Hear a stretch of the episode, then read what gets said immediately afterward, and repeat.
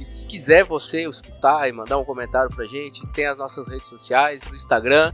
No Instagram, podcast Cusco Velho, no Twitter, podcast Cusco Velho também. E tem, Ficou fácil. e tem nosso e tem nosso e-mail também, se você quiser mandar um e-mail, né? Caso você mora em 2000 ainda, é podcast é podcastcuscovelho@gmail.com.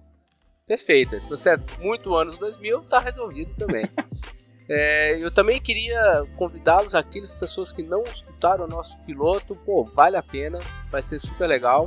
Todas as sugestões e críticas construtivas são muito bem-vindas. Demais. É, hoje, é, e aí, aqui é o professor Vinícius de Física e Astronomia, E eu sou o Ravi, aluno de Geologia. é, ambos da Unipampa, campus Caçapava do Sul. É, inicialmente queremos agradecer ao pessoal que já escutou o nosso piloto e enviou os comentários. E aqueles que também escutaram, mas não enviaram no comentário, também a gente agradece. A entrevista vai ser com Marcos Ritt, professor de, do Departamento de Informática Teórica da URGS, e Alex Gleich, Gli. Gleich, eu sou péssimo por nomes, é, que é doutorando da URGS em Ciência da Computação. Eles falaram sobre um projeto que busca desenvolver um algoritmo que auxilia na distribuição de terras, como, por exemplo, um processo de reforma agrária, pô, uma coisa super atual, né? Super bacana. Então vamos ao episódio que, infelizmente, esse não conta com a minha presença. Ah, mas, mas logo, logo tem mais coisa aí vindo pela frente.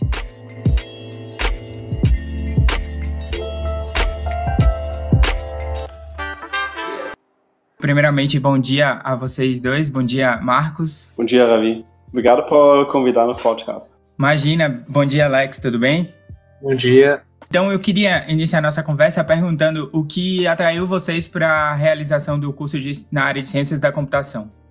Então, no, no meu caso, isso foi, foi um, acho que uma trajetória bem natural. Isso faz, uh, faz bastante tempo já. Então, isso foi nos anos 80, mais ou menos, onde eu descobri que, que eu tinha uma vocação para essa coisa. né? Nessa época saíram os primeiros PCs, e antes tinha modelos de computadores, de home PCs mais, mais antigos, o Commodore C64, alguns talvez conhecem ainda. Então eu, eu uh, tem, tinha um modelo desse tipo, eu comecei a brincar com isso, jogar jogos também, tudo tinha nessa época, e depois eu comecei a me interessar pela máquina. Comecei a, a abrir, trabalhar um pouco com hardware, com software, mas é, logo depois foi, foi mais para programar. Então eu fui aprender a máquina, comprei manuais, e comecei a programar em Basic nessa, nessa época, logo depois em Pascal. E assim, então desde então eu nunca larguei isso mais. Então, 10 ou 12 anos eu comecei a programar. Depois eu comprei, uh, por acaso, eu comprei um livro sobre, sobre algoritmos em Pascal, que eu achei, achei super interessante, eu, a minha mente explodiu. depois eu, eu, comecei a programar isso, não, agora essa coisa que a ciência da computação faz. Bom, depois de terminar a escola, não, não tinha dúvida uh, que vai ser a ciência da computação.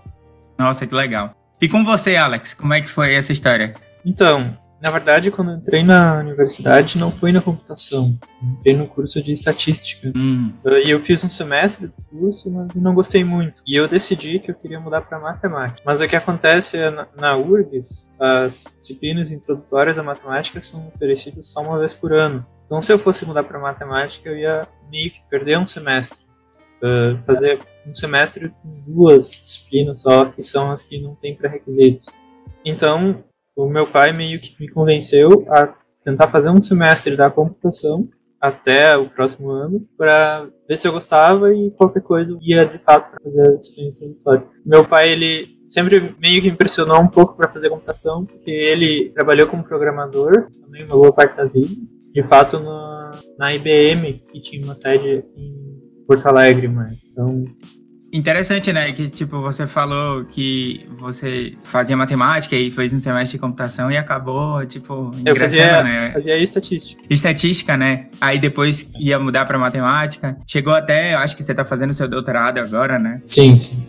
Parece que. Pa... É, eu, É gostei isso que eu ia falar. Eu tenho a impressão que você gostou. Eu tenho só... É só uma impressão, né? Mas. Sim. é, eu acho que realmente me achei, me encontrei no curso. Embora eu ainda, eu acho que também não seria infeliz se eu tivesse mudado direto para matemática. Você sabe da vida, né? Claro. Eu, mas enfim, foi esse o rumo. Então, entrando nesse âmbito da ciência da computação, uma das coisas que talvez não fica tão clara para algumas pessoas que não conhecem muito bem o curso e tudo mais é como seriam as principais aplicações da área. Por exemplo, o Marcos falou dos algoritmos, como é que os algoritmos se aplicam, como é que a construção de softwares ou hardwares se aplicam. O que, que vocês têm a me dizer sobre isso? É, bom, aqui, tem inúmeras coisas, né? Isso dá para ver mais ou menos cada um uh, olhando para o PC, né? Para uh, os dispositivos que eles têm, o celular que vocês têm, o Netflix que vocês usam, uh, todas as coisas que, que invadiram nossa vida, né? Nos últimos 10, 15 anos, né? Sim. Uh, então é mais e mais fácil. Eles são uh, baseados fortemente numa camada tecnológica de, de hardware e software, né? Então, questões como redes, transmissão de dados, o, o web, o podcast que nós estamos fazendo aqui online, uma ferramenta que não existia dessa forma 20 anos atrás, que é feita em software. Aqui dentro tem algoritmos que codificam, então gravam a nossa voz, codificam isso para fazer uma transmissão eficiente, né, para chegar no outro lado sem ruído. Tem algoritmos assim para reduzir o ruído. Várias e várias dessas coisas. O sistema de navegação do carro de vocês, vocês usam o celular lá, ele faz um algoritmo de roteamento, né? faz um caminho mais curto entre origem e destino, leva em conta ainda informações sobre o trânsito atual então, isso tudo, tudo baseado em caminhos mais curtos, uma coisa já, já bem, bem, bem estudada, mas fazer isso em mapas grandes, né, o Brasil inteiro, uma coisa assim, não é totalmente uh, simples. Né? Então, isso eu acho que uh, é mais ou menos está uh, tá, permeando toda, toda a nossa vida, de forma, felizmente, de forma não, não bem visível. O ideal é que a tecnologia fique um pouquinho abaixo do capete, né, que faz uma coisa para mim, posso focar no podcast, que posso focar não sei, uh, andar o carro no destino que eu quero. Uh, mas então, as, as, as, aplicações são, são inúmeras. Eu vejo, acho que, que assim, certa competição é um curso muito, muito, assim, muito procurado. Tem, tem uh, muitos lugares onde eu posso, eu posso basicamente escolher. Se não tem uma empresa grande que não tem uma área de, de uh, TI, pelo menos, ou uma, muitas vezes também o desenvolvimento do próprio software, ou pelo menos especialistas que sabem, sabem lidar com software existente. Sim. Então é, é muito, muito amplo que eu posso fazer. Dentro da ciência da computação, é quase uma, uma ciência. Uh, uh, alguns no início chamavam uma ciência estrutural, não uma ciência que apoia os outros, porque isso é uma, uma base tecnológica de ferramentas explorativas também para outros que, que, que eu posso aplicar quase universalmente. É, nossa, que interessante. É, nunca tinha pensado na ciência da computação como ciência estrutural e realmente faz muito sentido, né? Visto a, a, invasão dos computadores, digamos assim, na sociedade. Voltando, é, também falando um pouquinho sobre os termos de educação dentro e fora do país, é, a gente já conversou no episódio passado, a gente entrevistou o Iago Fernando, ele fez um intercâmbio na Alemanha de cinco meses, na cidade de Berlim, e agora a gente está aqui com um alemão. Você nasceu na Alemanha, Marcos? Sim, sim, eu nasci na Alemanha e uh, faz uns uh, 15 anos que eu estou aqui no Brasil. Então, assim, sou alemão. Ah, sim.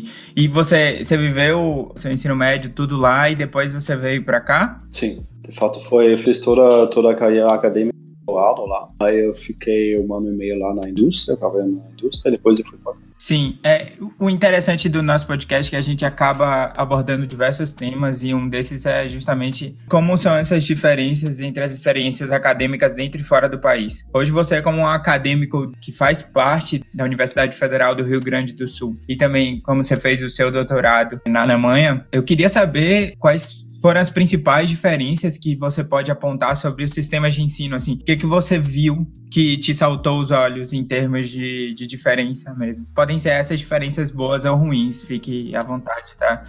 É assim, ah, é, eu vou só, só explicar algumas diferenças, nem sei se, se, se é bom ou ruim, de vez em quando é difícil julgar. Tem que também dizer que as minhas experiências na Alemanha, né, já faz um tempinho também, então lá a Alemanha evolui, então uh, mais ou menos uma foto de uma, de uma certa época, porque tinha a reforma de Bolonha, outras coisas que, que mudaram o sistema de ensino. A diferença maior que eu, que eu vi quando, ao chegar no Brasil, para mim foi o tipo de ensino na universidade. Na Alemanha costuma se fazer, uh, não fazer turmas, né? só tem uma grande, uh, grande auditório onde tem, não sei, 100 alunos, 150 alunos nas uh, disciplinas mais introdutórias, sei, uns uh, 40 talvez, uh, uma coisa assim, para assuntos mais especializados.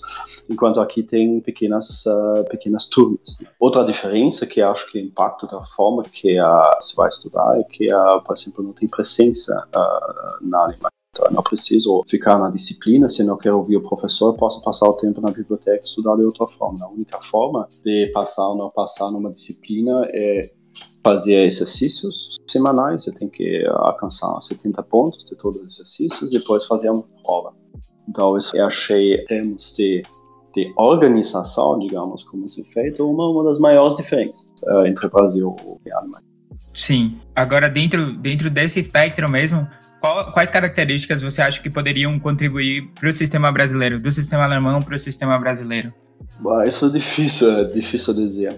Ah, então, né, falando sobre essa diferença, por exemplo, é, não tenho certeza se a, se a questão de fazer grandes, grandes turmas ou grandes auditórios ou menores auditórios seja melhor ou pior, né? De fato, é isso um investimento no Brasil, fazer menores turmas, então a relação entre aluno e professor é melhor.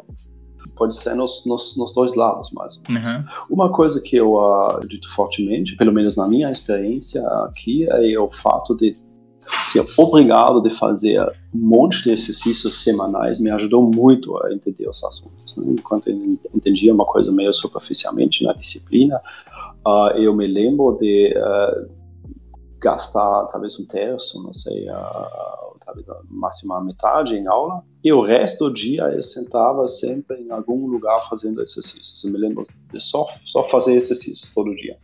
Então, acho que isso é uma coisa, então, uma, uma, um foco forte em exercícios. Uh, acho que é uma coisa que é provavelmente uma, uma prática que ajuda, ajuda muito. Sim. É notório, assim, como, como a educação brasileira ela é diferente, no caso, o sistema de educação brasileiro é diferente de diversos outros países, isso é fato. Mas o que eu acho também importante é também como o sistema de educação brasileiro, às vezes, ele consegue, mesmo com todas as dificuldades, ele consegue apresentar projetos e ideias que nos saltam os olhos, né? Por exemplo, eu estou conversando com vocês aqui, vocês dois ganharam uma bolsa, né? É um projeto que é financiado pelo Google, ao meu ver, quando eu estava procurando sobre algumas matérias, algumas, algumas informações sobre, me saltou os olhos, eu achei muito interessante, eu acho que é super aplicável no Brasil. E eu queria perguntar, na verdade, agora falando mesmo sobre o projeto, né? Como se chama o projeto e como vocês tiveram a ideia? O projeto sobre a alocação justa de terras, o nome do projeto, mais ou menos. Então, a nossa objetivo aqui é basicamente ajudar, apoiar ou completamente automatizar um, parcelamento de terras maiores em lotes né, para assentamentos rurais a ideia principal. Nós chegamos uh, nesse projeto, de fato, em colaboração com outras pessoas, universidades, acho que isso, é bom mencionar, tem, uh, tem uh, colaboradores na Universidade Federal de Lavras, né, em Minas, tem colaboradores na Universidade Federal de Viçosa, então em, em, em Lavras é o pessoal da Ciência da Computação também, que trabalha com otimização em Viçosa e a pessoal do Departamento de Economia Rural, então eles, têm mais conhecimento da, do, do domínio lá. Então, junto com, com essas pessoas surgiu essa ideia de fazer projeto. Né? Então, eles tinham instâncias, eles tinham uh, problemas uh, exemplares, eles tinham essa necessidade de utilizar isso. Eles queriam sair do que se chama, esse processo manual, produz o que se chama um quadrado burro, que, que é então uma, lotes quadrados simples, mais ou menos, que não leva em consideração nada sobre a qualidade da terra, tipo solo, fotografia ou, ou esse tipo de coisa. Ok. E o, o, Alex, ele tá desenvolvendo o doutorado nele com parte nisso ou, ou tá só desenvolvendo, fazendo parte do projeto? Basicamente o tema principal do, doutorado. De fato, foi o tema principal do meu mestrado. De, de fato, acho que eu vou te explicar talvez um pouco melhor sobre o problema. Então, tem, é, eu não sei exatamente, expert sobre as motivações, reforma agrária, eu posso explicar um pouco sobre isso também, pelo que eu conversei com nossos colaboradores. Mas a gente, quando a gente fala instância, talvez não é um tema tá muito conhecido, mas então uma instância é um problema. Né? O, o, o, problema em si é uma descrição do que a gente tem que fazer, o que é esperado, o que a gente recebe e o que é esperado como solução. E a instância é um exemplo. Uma instância é um pedaço de terra digamos, um pedaço quadrado de terra, de terra que vai ser realocado de uma pessoa para várias. Realmente, então, é uma terra improdutiva. O INCRA, que é uma forma agrária, ele, de certa forma, compra a terra do proprietário e redistribui ela também, não de graça, essas, todos esses lotes são financiados para um maior de pessoas.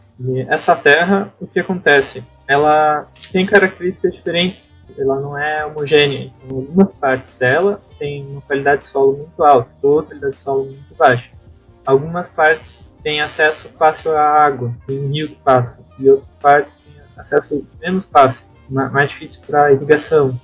E algumas partes dela têm áreas florestais que têm que ser preservadas. Então, se a pessoa recebe uma área florestal muito grande, ela tem área para fazer agricultura, pecuária. E o que acontece é as soluções atuais, elas são feitas manualmente. E manualmente às vezes é difícil de considerar exatamente a qualidade do solo e acesso à irrigação, acesso a rodovia. Então, as soluções manuais, elas são feitas por um técnico, infra, e tipicamente acaba sendo cada lote, a área em lotes quadrados ou retangulares, que é o que o Marcos falou, quadrado burro, né, entre aspas, porque não é exatamente burro, tem uma pessoa, um especialista fazendo, mas é, o termo burro vem pelo fato de que ele não leva em consideração outros critérios. Então, Sim. às vezes duas pessoas recebem uma parcela de terra com a mesma área, ou área muito similar, mas uma recebe uma solo. Talvez tu, tu que está na geologia sabe um pouquinho mais, a gente não sabe bem sobre solo, mas recebe um solo de uma qualidade muito boa e outra pessoa recebe um solo de uma qualidade muito ruim. Então tem uma discrepância muito grande na produtividade dessas duas pessoas, mesmo elas pagando o valor. Então, esse computacionalmente é um problema muito difícil, é um problema dificilmente uma pessoa à mão vai ter a solução, a melhor solução possível ou talvez nenhuma solução muito boa à mão se consiga. É difícil, toma muito tempo. E a vantagem, então, de auxiliar isso com métodos computacionais é tentar chegar numa solução que leva em consideração todos esses critérios. E esse procedimento ainda que você explicou, esse procedimento do loteamento, né, é assim que chama, uhum. esse procedimento do loteamento, ele é ainda feito à mão no Brasil, né, ele não, não existe um, um, um, serviço computacional que seja capaz de agilizar esse processo. Na prática, até onde a gente sabe, não está sendo aplicado em serviço computacional. É o que nós estamos vendo. Né? Esse é o nosso objetivo.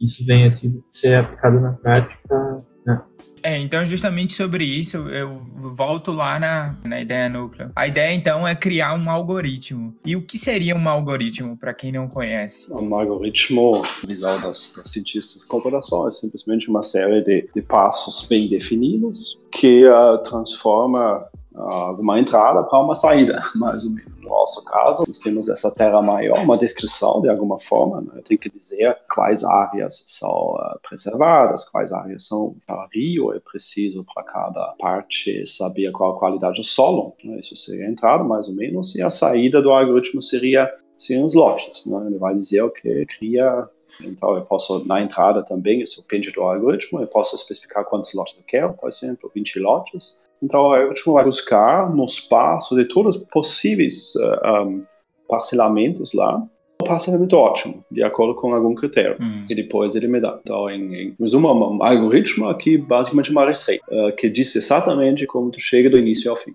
Ok. E aí, dentro disso, né? Quais são os que vocês esperam, assim, do projeto? Quais são os, os principais resultados esperados do projeto? Bom, da, da parte do Proterra, eu acho que o principal resultado é ter um método que consegue fazer o parcelamento, levando em consideração todos os critérios relevantes ao parcelamento. E isso é, de fato, considerar todos os critérios é uma coisa muito difícil, porque se tu tem um especialista ali e ele fala, bom, esse lote é melhor que o outro, mas ele não sabe bem explicar porque muitos fatores, por exemplo, a geometria do lote, tipo de se é um polígono muito convexo ou um polígono côncavo muito alongado, ele facilita ou dificulta a agricultura. Então, existem muitos critérios e é difícil lá Também, isso atualmente a gente não considera, mas deveria considerar, na situação ideal.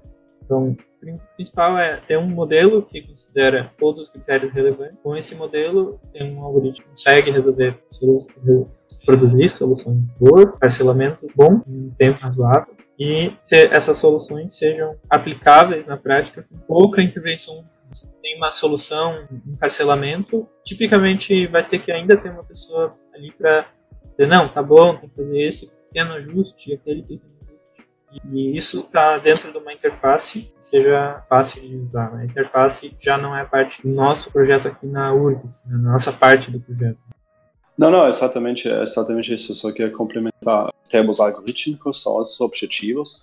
Agora, sim, em colaboração, vai ter essa interface gráfica mais amigável. Eu, eu o resultado principal seria, o nosso sonho seria se isso, se essa ferramenta com uma interface que faz, faz isso uh, amigável para uh, utilizar, uh, seria que isso seja usado na prática. Então, no ideal, é uma transferência de tecnologia, talvez para a INCA, talvez para outros, outros institutos, outras entidades que, que trabalham com esse tipo de problema, que ajuda nesse processo para fazer uma distribuição melhor. Porque não, o objetivo do, do assentamento rural, no final, é a produtividade atividade agrícola, né, assentamento das famílias mesmo, e se eu consigo fazer melhores lotes, talvez eu consiga indiretamente contribuir para melhorar a vida dessas pessoas. Então é importante e nós estamos tentando fazer isso, eh, transferir isso para a prática. Para a prática. Enfim, é, dentro desse espectro, foi, é, isso é bastante pertinente né, no território brasileiro, visto a quantidade de território que a gente tem e a possibilidade de produção. Sim. Uh, também o Alex Econa, que isso foi o foco principal dessa coisa, foi no mestrado dele, agora está fazendo um doutorado, e está abrindo isso um pouquinho, porque uh, o loteamento para distribuição de terra produtiva é uma coisa, mas se você pensa em problemas de zoneamento ou distritiamento em, em geral, tem, tem muitos problemas. Só posso pensar, então, aonde eu coloco postos policiais. Né? Então, tem uma zona que está coberta por isso por aquilo, os bombeiros. Né? Ou hospitais, uh, qualquer coisa desse tipo, né? E atrás disso tem um problema de zoneamento, uh, de alguma forma, definir zonas, zonas de vendas, por exemplo. Então, isso tem, tem características bem similares. Então, o trabalho atual é expandir isso para uma maior classe de problemas e tentar resolver isso. Então, aqui isso vai expandir também a aplicabilidade dessas, dessas abordagens. Aqui tem muita coisa a fazer ainda. Sim, entendi. Então, essa ideia, por exemplo, do doutorado do Alex é justamente expandir, como você falou, expandir essas ideias mais para um, por exemplo, para um ambiente mais urbano, para uma cidade, para um. Uhum. Não necessariamente urbano, em particular, problemas que aparecem na prática, práticas mais relevantes são urbanas, mas esse nosso problema do parcelamento, ele pode ser modelado na parte uma, uma classe maior de problemas chamada distritamento. Né? E dentro do distritamento também tem esses problemas de distritamento político, que é, por exemplo, nos Estados Unidos são os distritos políticos, e distritamento comercial, que é dividir uma cidade em regiões de distribuição. Então, são, são problemas que têm as mesmas características.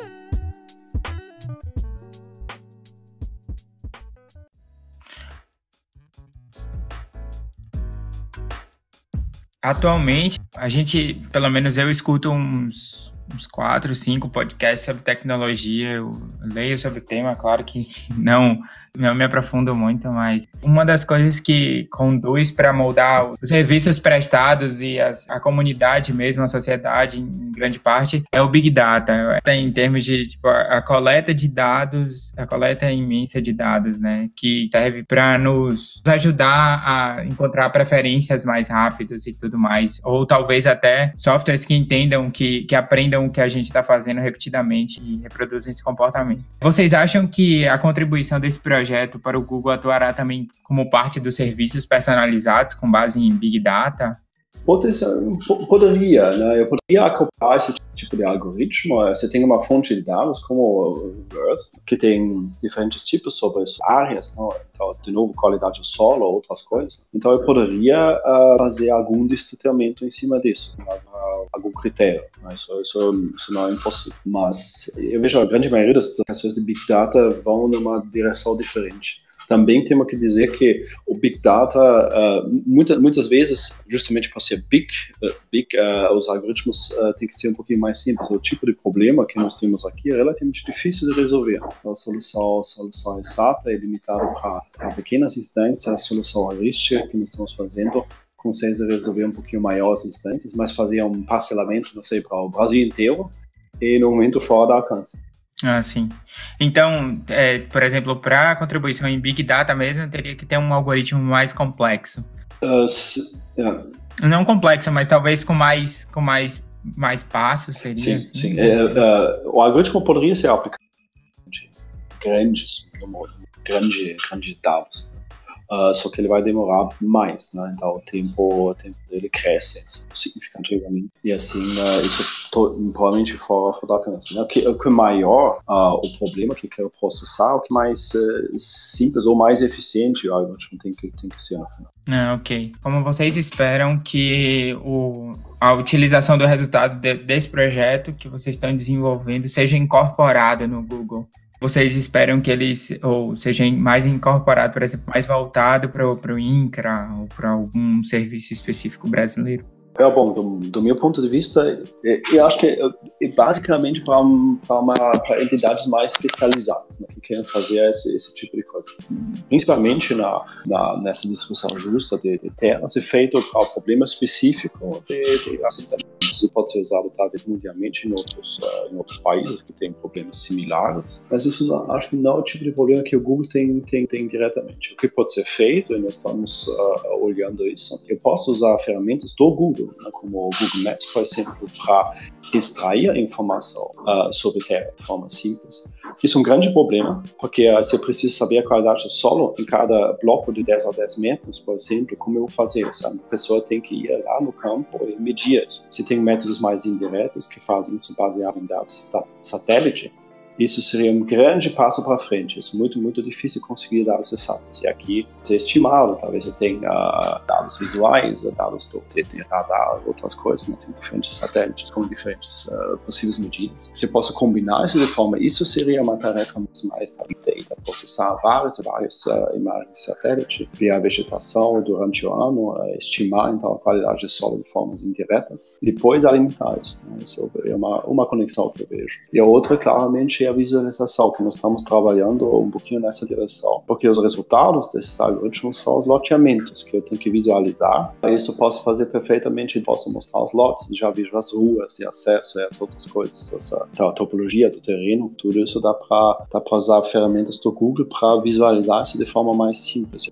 Que legal isso dentro desse espectro ainda, como você acredita, Alex, que seria o principal impacto, por exemplo, que esse trabalho poderia causar na distribuição de terras atual do Brasil? Bom, o impacto, acho que uma distribuição de terra mais justa, talvez a. Não sei, bom, a distribuição de terra mais justa, acho que a, a fato da justiça, da equalidade entre os lotes, já é uma vantagem em si, né? E isso talvez leva as pessoas a estarem mais dispostas a adquirir lotes originados esse, esse tipo de projeto né, na agrária. Talvez, não sei, isso se torne mais comum. Bom, tem, é, fora isso, é uma série de vantagens, né? Ter uma divisão de lotes que todos eles são relativamente produtivos, dá mais credibilidade para o sistema agrário. Até para a agricultura, né? Também. Por exemplo, é, no Brasil, a reforma agrária é um, é um tema que se discute quase 30, 40, 50 anos. E mesmo assim, ainda é um, é um tema em que as pessoas ainda ficam. Gera, gera um certo impasse, né? Porque tem o impasse dos interesses eh, em termos de, dos grandes agricultores, e existe o impasse também da questão das pessoas que recebem a terra e como elas vão trabalhar, né? Como elas vão produzir na terra. Muitas pessoas criticam alguns movimentos sociais, às vezes a, as críticas não são válidas, né? Enfim, é, eu acho que é de suma importância esse trabalho porque permite uma agilização, né? A gente consegue. Sim é, e de fato, eu pelo menos tinha uma concepção bastante errada da da reforma agrária antes de entrar no projeto, conversar com os colaboradores, de fato, estão mais perto da situação. E de fato, o que é feito atualmente, é, lotes que são reapropriados são só parcelas reapropriadas são aquelas que não estão sendo utilizadas ou que não estão sendo utilizadas corretamente em produtividade baixa. Então, para cada tipo de plantação, tu tem uma produtividade média. não sei, o arroz é um de toneladas por ano, feijão, soja é outra quantidade. E aqueles lotes que estão muito abaixo, eles uh, são passíveis de ser reapropriados. E quando são reapropriados, não é que o governo toma simplesmente terra da pessoa. O governo compra terra, mas o governo não, não paga dinheiro, ele paga em vez de União, tu pode usar para vai pagar um imposto, né? em vez de de renda, por exemplo, em vez de pagar, tu vai pagar tirando do teu crédito da União. Então, de certa forma, para esses grandes latifundiários é quase igual. Uhum. E de fato, normalmente a quantidade de crédito que eles recebem é acima do valor do lote. Então muita gente quer lotes improdutivos sejam reapropriados, porque é um bom negócio. E as pessoas que recebem também, o, loteamento é feito, as pessoas que recebem não é de graça, é financiado. Claro, é financiado, não sei, em 30 anos, algo assim, um juro extremamente baixo. Então, uh, eu achava que era a ideia da reforma agrária era pegar e tirar do latifundiário e dar para perto de pessoas e era isso. Não é bem. Não, assim, a, a, isso, isso, que o Alex está dizendo, eu comentando sobre, sobre o processo, acho que, uh, bom, aqui já o nosso conhecimento, o meu conhecimento mais, mais limitado, mas acho que um, essa, essa dimensão política né, do, do, do processo que, que se discute, né, que isso já é um pouquinho fora, fora do alcance do projeto, mas esse processo acho que está aplicado dessa forma em outros países também. Então tem uma recompensa para isso, é focado em terra improdutivo, então é, só, é, é uma coisa bem, bem definida. Sim. E do outro lado, que você mencionou, né, o, o próprio uso da, das terras depois, né, como se usa né, no momento, também é um pouquinho fora do nosso alcance. Né? Nós estamos fazendo loteamento uh, com uma produtividade então, balanceada, igual, todo mundo tem a mesma mesmo acesso a recursos hídricos, mas depois quem usa, como se usa isso, né? Isso só é um outro passo, né? Que de fato também tem trabalhos, né? Tem trabalhos como, por exemplo, a fazer o loteamento de diferentes plantas, plantações lá, por exemplo, ideal. Isso é um outro problema que alguns colegas na área de otimização tratam tal como eu faço o planejamento para aproveitar a produtividade.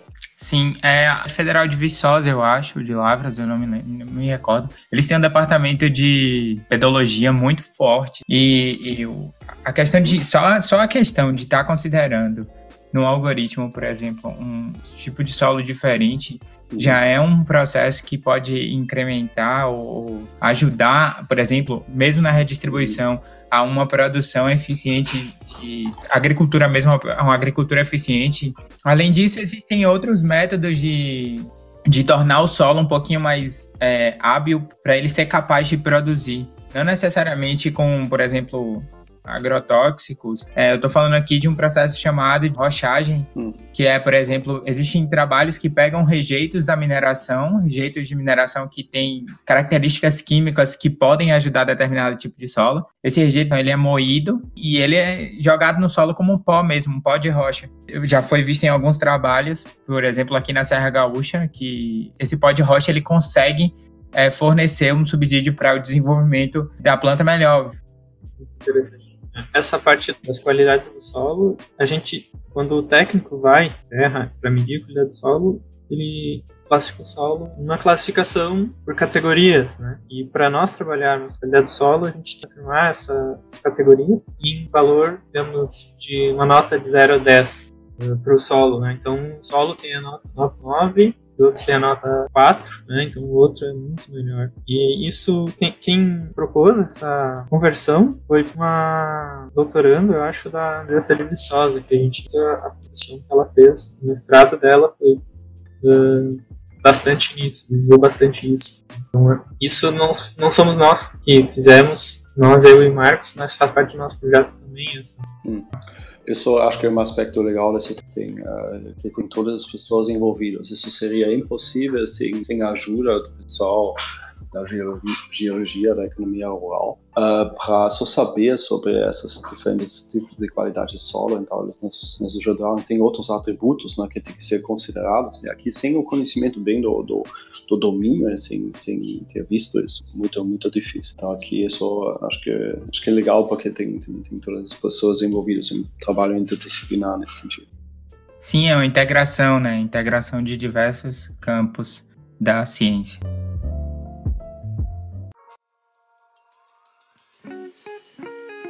E agora a gente já, já tá caminhando aqui para o final da entrevista. Eu queria perguntar, assim, qual a previsão de conclusão do projeto? Eu acho que não temos uma clara previsão. Né? No final tem ferramentas de desenvolvimento, faz gráfica, tem, tem, tem do algoritmo Então, talvez o projeto vai se concluir quando nós podemos usar isso de forma produtiva lá fora, idealmente no, no. Aí, em paralelo, né, que nós mencionamos, o projeto vai abrir escopo para as coisas de distanciamento, uh, distritos comerciais, distritos políticos. Né? Então, esse, esse, trabalho vai continuar pelo menos nos próximos uh, dois ou três anos, né, durante o doutorado do, do Alex e talvez além disso. Que legal, é. Eu esqueci de perguntar uma coisa também, voltando aqui um assunto. É, um, um parâmetro considerado também para distribuição de terra, por exemplo, poderia ser a relação de entre, por exemplo, é, quilombolas, indígenas, que, por exemplo, os indígenas eles têm uma relação muito forte com a terra, né? A terra em termos de religião mesmo. É, eles consideram que a terra é, o, é sagrado, e aquele lugar ali, fisicamente, né, falando da sagrado. É, então, a abordagem disso no algoritmo, como, como é que ela seria feita, por exemplo? Ah, bom, então, nós temos, já consideramos certas partes das instâncias como áreas de preservação. Sim. E poderia ser uma área de preservação, né? Áreas de preservação são de fato só áreas que não vão ser alocadas, mas elas não precisam necessariamente ser de preservação. Então, nesse caso, provavelmente seria talvez uma área que, não sei, tem é, deserto ou algo que simplesmente dá é muito rochoso, dá para plantar, ou uma área que talvez já existem esse, esse tipo de coisa, de fato, é, tem, tem. Isso é interessante no, nos algoritmos, pensamento intuitivo e uh, direto bem, bem diferente. Então, esse tipo de coisa de excluir algumas partes é relativamente simples de ensinar a um algoritmo. O que é mais difícil, por exemplo, é um, um lote tem, que ser conexo, obviamente, né? Não pode ser fatiado em duas ou três partes, né? Isso é óbvio para nós, é, é, todo humano vai fazer, mas isso é, é bem difícil ensinar para um algoritmo. Ah, então, tem alguns aspectos que são mais, mais, bem mais fáceis que se pensa e alguns aspectos que serão intuitivos para nós que são bem, bem mais difíceis. Então, conectividade é um dos exemplos que, que gera grande, grandes dificuldades. Sim. É, e agora, assim, para a nossa pergunta final, eu queria perguntar a vocês, em meio a tantos projetos assim que foram submetidos ao Google, qual a sensação de ter um, um projeto escolhido e um projeto financiado numa empresa tão importante? Ah, é fantástico uh, para nós. Então, uh, como se diz, é, foi selecionado, acho que um grande número, número de projetos. Né? O Google convida para um workshop onde os, os projetos se apresentam, tem, tem posts, etc. Dá para ver que tem muito, muitos projetos muito, muito legais. Né? Então, para nós, uma, uma grande honra, uma surpresa. Foi primeiro, é uma grande honra poder ser selecionado. E o apoio do Google nos ajuda muito também né, para conduzir essas, essas pesquisas. Então, a bolsa do Google financia os nossos servidores, financia temos um workshop sobre, sobre isso, onde nós, vamos encontrar com os biólogos, discutir isso para entender melhor o domínio, ajuda na participação de conferências nessa, nessa área. Enfim, então isso, isso ajuda bastante. Ok, e, vo e você, Alex, como você se sente fazendo um doutorado num tema tão pertinente e importante? Ah, eu acho que isso dá uma certa motivação maior quando tem uma aplicação direta. Às vezes no doutorado, se tem uma, um projeto que não tem uma aplicação direta na prática, eu pensando onde isso vai ser usado. Eu, eu sei, isso eu acho que é legal. Ajuda a manter o foco. Esse, esse prêmio do Google também ajuda, ele só evidencia eu acho importância do nosso projeto. Não é só a gente que acha isso. Então, isso evidencia importância e uh, também atrai novas pessoas a estarem interessadas nesse tema. Eu acho legal.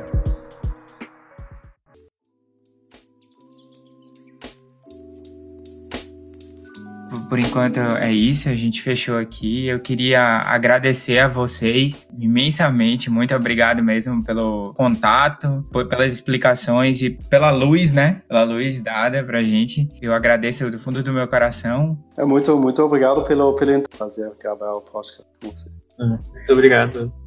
Imagina. Não, eu que agradeço a vocês. Infelizmente, o Vinícius, que é o orientador do projeto, ele não, não pode participar comigo. Ele mandou agradecer também para vocês. Eu queria saber agora, pedir alguém que ouviu quer quer comentar alguma coisa com vocês, quer mandar alguma coisa para vocês, como é que eles mandariam? Como é que eles te, te encontram? Ah, no meu caso é o e-mail, tá? Uh, e meu nome mesmo, marcos.rich.inf.urgs.br. É, uh, Para mim é a mesma coisa. é alex.rich.urgs.br. Provavelmente, se tu põe no Google, qualquer um dos nossos nomes, acho que tu. Ok. Eu queria então deixar aqui também todas as redes sociais do Cusco Velho, se vocês quiserem seguir. Tem o Twitter, que é o arroba Cusco Velho, o Instagram, que é o arroba Cusco Velho, e a gente também tem um e-mail que é podcast cuscovelho.gmail.com, caso vocês queiram entrar em contato com a gente. Eu agradeço do fundo do meu coração, mais uma vez, vocês aqui. Obrigado pela luz que vocês colocaram. O projeto é sensacional, a ideia é sensacional. Futuro Obrigado que o futuro seja brilhante para esse projeto. E mais uma vez, obrigado, tá bom? Obrigado. Obrigado. Obrigado a vocês.